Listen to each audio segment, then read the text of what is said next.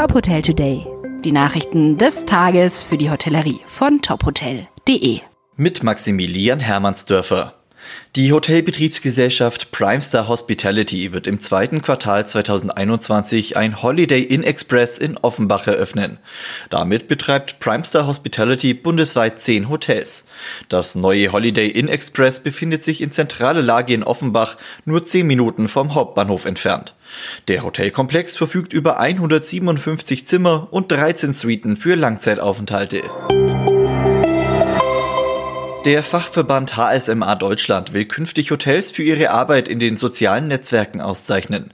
Dafür werden die Social Media Awards ins Leben gerufen. Gerade im Rahmen der Corona-Pandemie stelle Social Media oft die einzige Verbindung zum Gast dar, so der HSMA.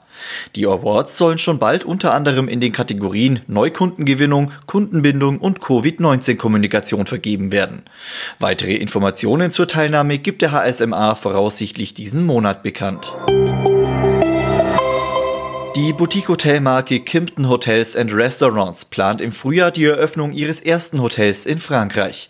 Das Kimpton St. Honoré Paris soll ein historisches Gebäude im Pariser Operaviertel zu neuem Leben erwecken. Mit dem neuen Hotel will die Intercontinental Hotels Group ihr Angebot in Europa erweitern. Das Hotel soll neben 149 Zimmern und 24 Suiten auch einen Innenpool, ein Fitnessstudio und ein Spa bieten.